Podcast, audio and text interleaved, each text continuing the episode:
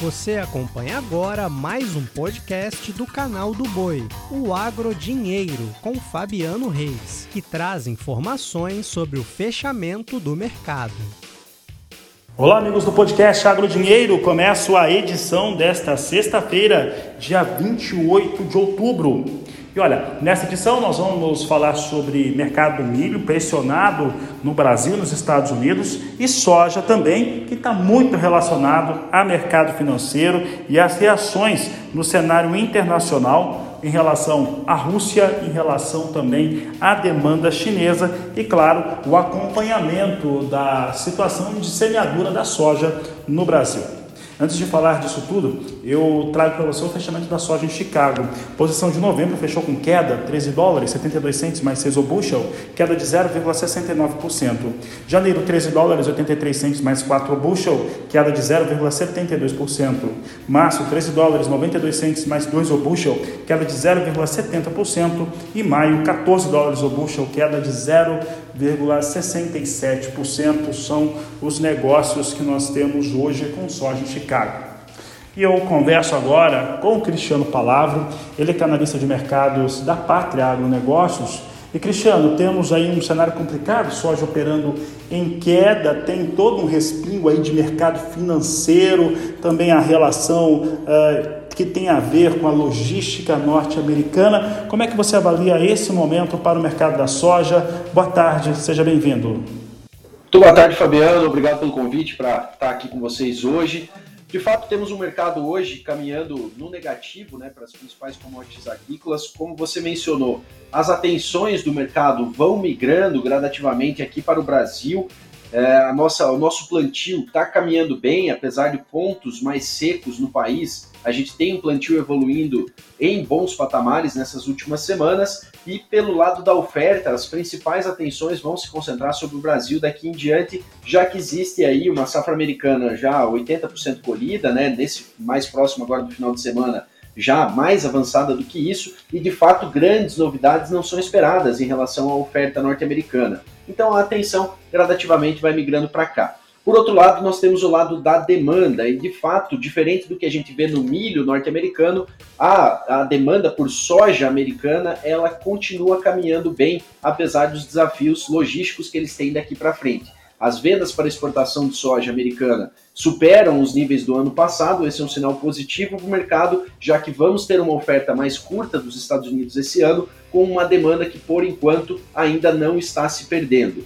Novas compras de soja americana foram confirmadas hoje. De fato, os chineses têm uma necessidade de compra ainda grande para os meses de dezembro e janeiro, que são meses que tradicionalmente a soja americana abastece esses mercados. Se eles conseguirem eliminar aos poucos esse problema do rio Mississippi, eles vão conseguir dar fluxo nessa soja que eles têm no mercado para colocar ao mercado daqui em diante. E o mercado vai seguir acompanhando isso. O fluxo de demanda e as confirmações cada vez maiores que a gente vai ter daqui até dezembro sobre a qualidade da safra aqui no Brasil e na Argentina.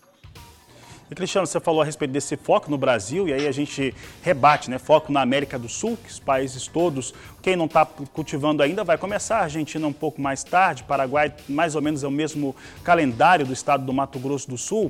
Olha só, eu estava durante os últimos dias no Congresso Brasileiro das Mulheres do Agronegócio e conversava com um grupo de Mato Grosso e falava exatamente a respeito, estavam me questionando a respeito dessas questões ligadas à logística norte-americana e quanto que isso ajudava o mercado brasileiro. E veio uma pergunta que era a seguinte: quanto que o Brasil pode é, reduzir os seus custos em relação à logística a partir do momento que operar mais com barcaças e também com linhas férreas, né? Que os Estados Unidos, numa, numa posição ruim deles de, de transportar por, fé, por linha férrea dentro do país, ainda assim seria muito mais barato que no Brasil, por exemplo.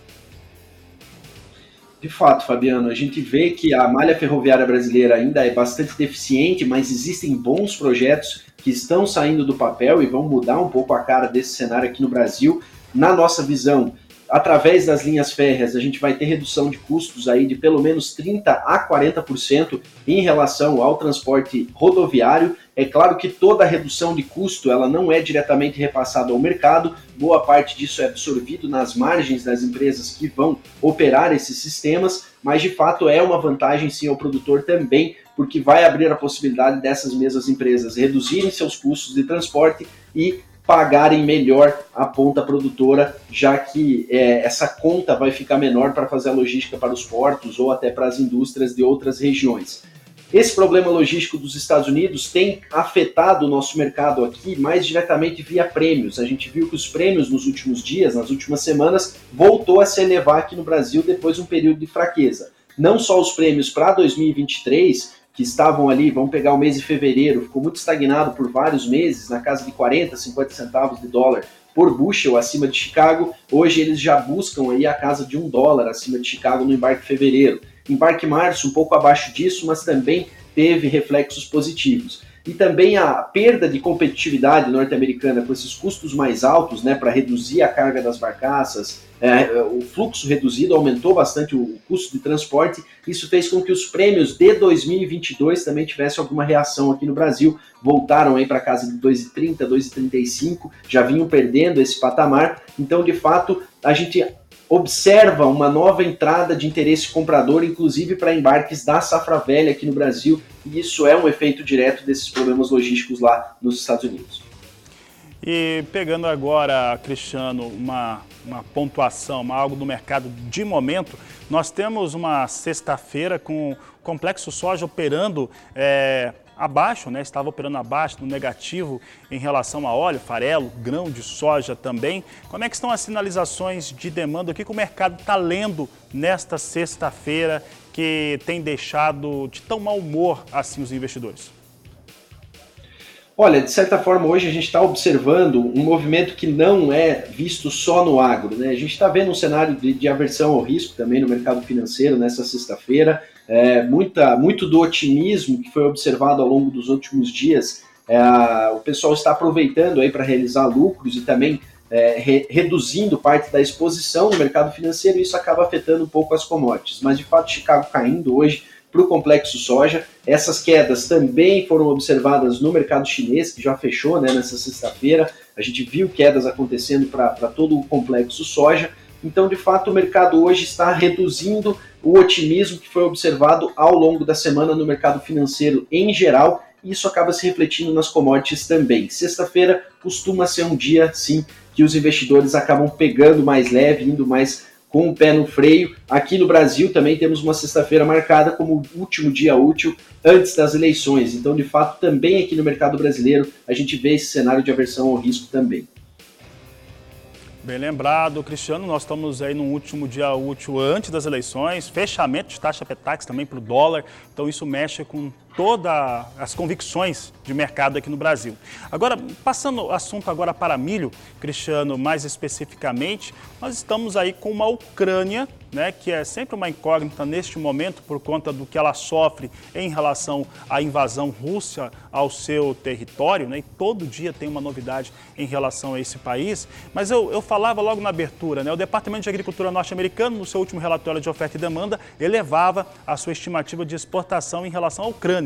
Elevando para 15 milhões de toneladas de milho. E ela tem conseguido fazer algumas ações nesse sentido. Essas ações, inclusive, mexem com os, de novo, né, com o humor do mercado em Chicago e até aqui na B3, aqui no mercado futuro brasileiro. O que de fato nós temos em relação a este fator ou ainda tem muita especulação sobre milho ucraniano?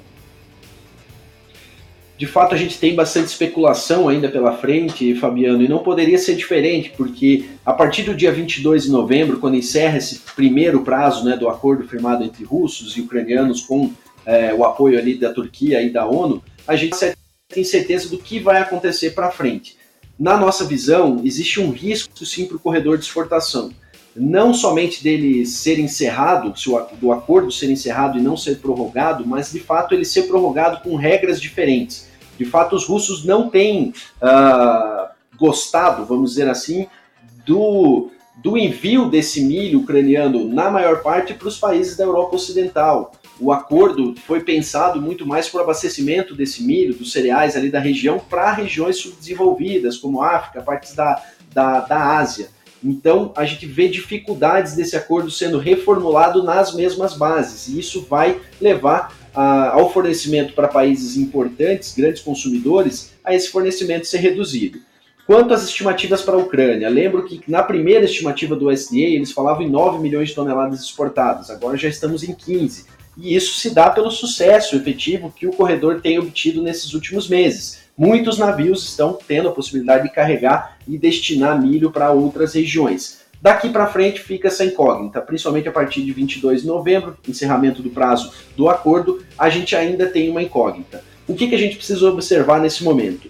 Com exceção da Ucrânia, que tem um milho um pouco mais barato que o Brasil nesse momento, o Brasil é o grande potencial fornecedor daqui para frente. O milho norte-americano está extremamente mais caro que o milho brasileiro nesse momento. Então, tanto os chineses, que ainda compraram muito pouco nos Estados Unidos e já tem aí um processo sanitário mais avançado no Brasil, como outras é, demandas, como a demanda europeia em especial, que sofre também com a, a quebra de produção por lá, tendem a buscar mais milho brasileiro nesse momento.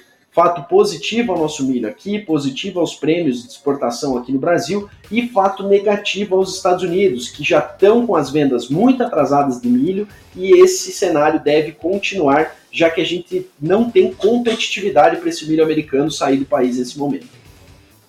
Certo, Cristiano. Cristiano, nosso tempo até aqui da entrevista encerrou, né? a produção está tá me confirmando aqui, mas nós estamos com uma grande participação de público e aí são grupos de produtores estão participando e, claro, né, nós estamos com uma sexta-feira que antecede as eleições de domingo e os produtores rurais aqui eh, são perguntas, são, são afirmações, também comentários, alguns eu nem posso fazer aqui no ar, mas de qualquer maneira, pegando aqui alguns resumos do que eu tenho do Hamilton França, também é, do senhor Renato, que está participando do programa aqui conosco, estava acompanhando, a Carolina Valença, estão é, colocando aqui a respeito da importância dessa eleição frente às questões do mercado. Estou melhorando um pouco aqui as posições, porque alguns, algumas foram bem fortes, mas em relação ao mercado financeiro do país, ao desenvolvimento, à continuidade do desenvolvimento econômico e principalmente a segurança do agronegócio.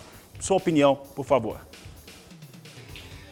Corretíssimo, Fabiano. Temos uma eleição decisiva no próximo domingo. A gente não está numa disputa entre esquerda e direita, nós estamos numa disputa de ideologias para o Brasil. A gente aqui da Pátria advoga a ideologia do progresso, do sucesso, e de fato a gente vê que só um dos lados representam esse progresso e esse sucesso. Com, com a vitória desse lado do progresso, a gente vê um mercado financeiro bastante ativo aqui no Brasil, um otimismo tomando conta do mercado brasileiro, pela certeza da continuidade de políticas de progresso, políticas de responsabilidade fiscal e desenvolvimento socioeconômico.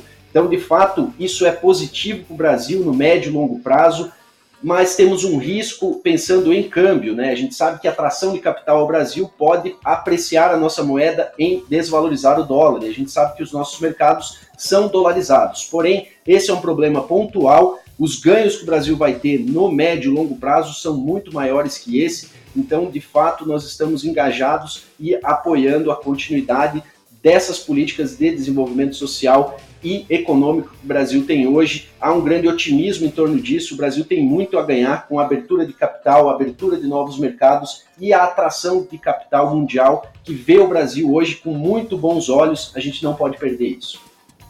Obrigado, Cristiano Palavro. Um ótimo, uma ótima tarde para você. Um excelente final de semana. Aliás, um bom final de semana para você, amigo produtor rural. Olha, domingo, você sabe disso. Temos aí um desafio grande pela frente, mas que tem grandes possibilidades e toda a fé na vitória. Então, não deixe de votar, não deixe de cumprir o seu papel de cidadania colocar o seu voto na urna, defender o agronegócio, defender a economia nacional e tudo aquilo que é importante para a população brasileira. Desejo a todos, então, um ótimo final de semana, um bom voto, grande abraço e até segunda-feira. Você acompanhou o podcast Agrodinheiro. Para mais informações, acesse o nosso portal sba1.com. Até a próxima!